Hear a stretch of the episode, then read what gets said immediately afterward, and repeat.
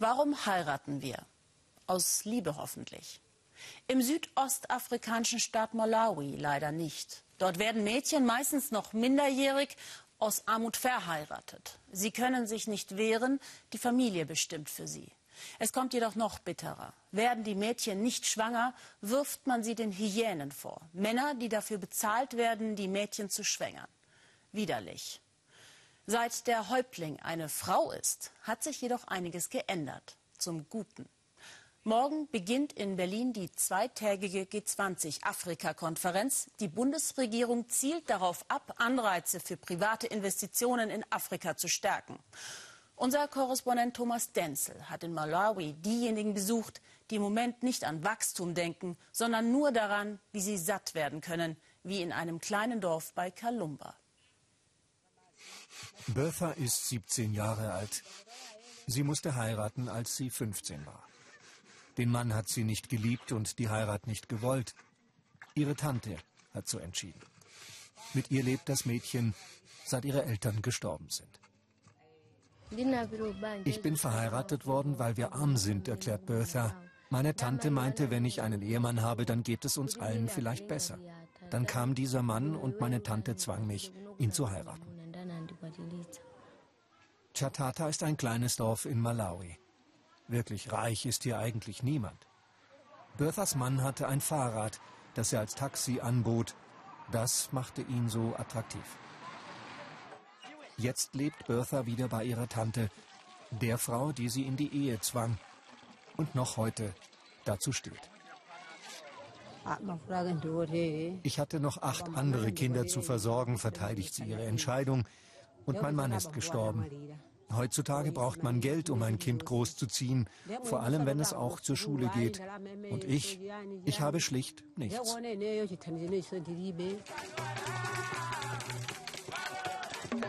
Armut ist der Hauptgrund, warum junge Mädchen verheiratet werden. Und Malawi ist eines der ärmsten Länder der Welt. Kinder zu verheiraten ist hier Tradition. In Chatata aber haben die Mädchen nun jemanden, der sie davor beschützt. Denn der Häuptling hier ist jetzt eine Frau. Teresa Kachindamoto. Sie kämpft gegen die Kinderhochzeiten, hat die Ehe von Bertha annulliert und die von über 800 anderen Mädchen. Viele Feinde hat sie sich damit gemacht, vor allem bei ihren männlichen Unterhäuptlingen. Do you want to die soon, Chief? Willst du sterben, Häuptling? So haben sie mich bedroht, erzählt Theresa. Ich sagte nur, wenn ihr mich umbringen wollt, dann wartet, bis ich meine Arbeit hier beendet habe. Danach könnt ihr machen, was ihr wollt. Doch wenn ihr mich tötet, dann bin ich bei Gott und ihr geht direkt in die Hölle. Theresa kämpft dafür, dass das Mindestalter für eine Heirat künftig 21 Jahre ist. Ihre Arbeit mit den Mädchen finanziert sie mit Spenden und ihrem privaten Vermögen.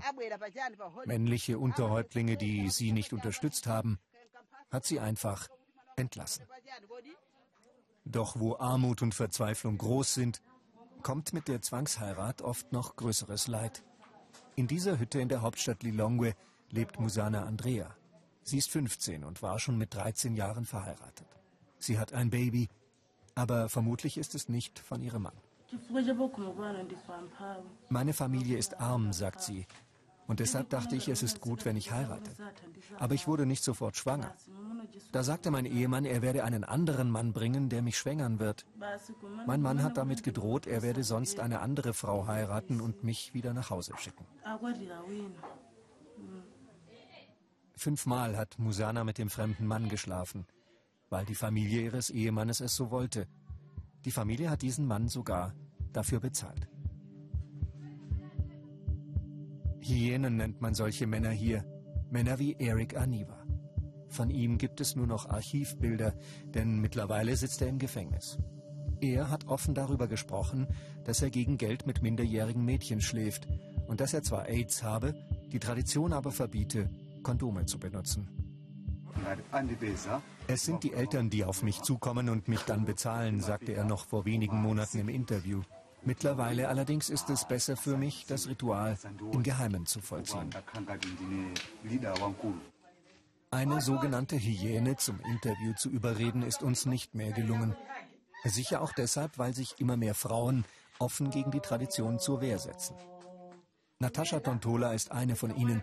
Sie war es, die Musana dazu überredet hat, ihren Ehemann zu verlassen. Nataschas Wort hat hier Gewicht. Sie ist zwar kein Häuptling, aber ein Fernsehstar in Malawi.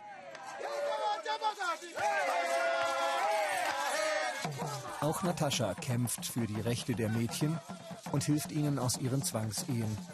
Sie tourt mit einem Aufklärungsprogramm von Dorf zu Dorf, mit einer Gruppe von Musikern und Tänzern, in deren Show es sehr unmissverständlich zur Sache geht.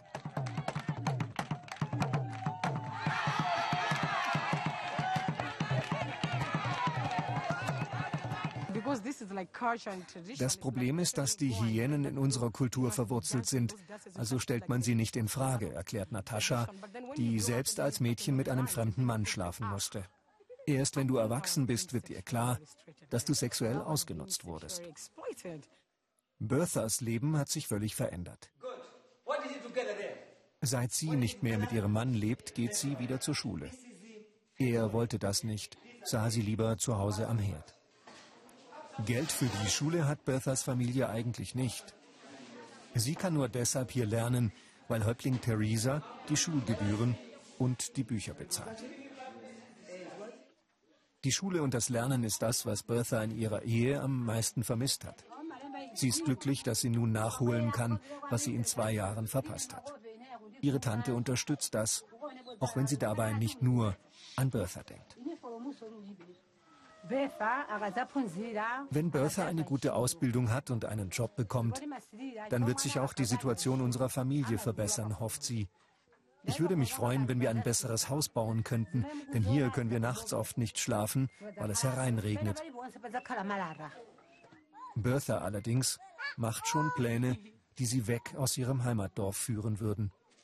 Nach der Schule will sie Krankenschwester werden und vor allem eines, als Frau ein selbstständiges Leben führen.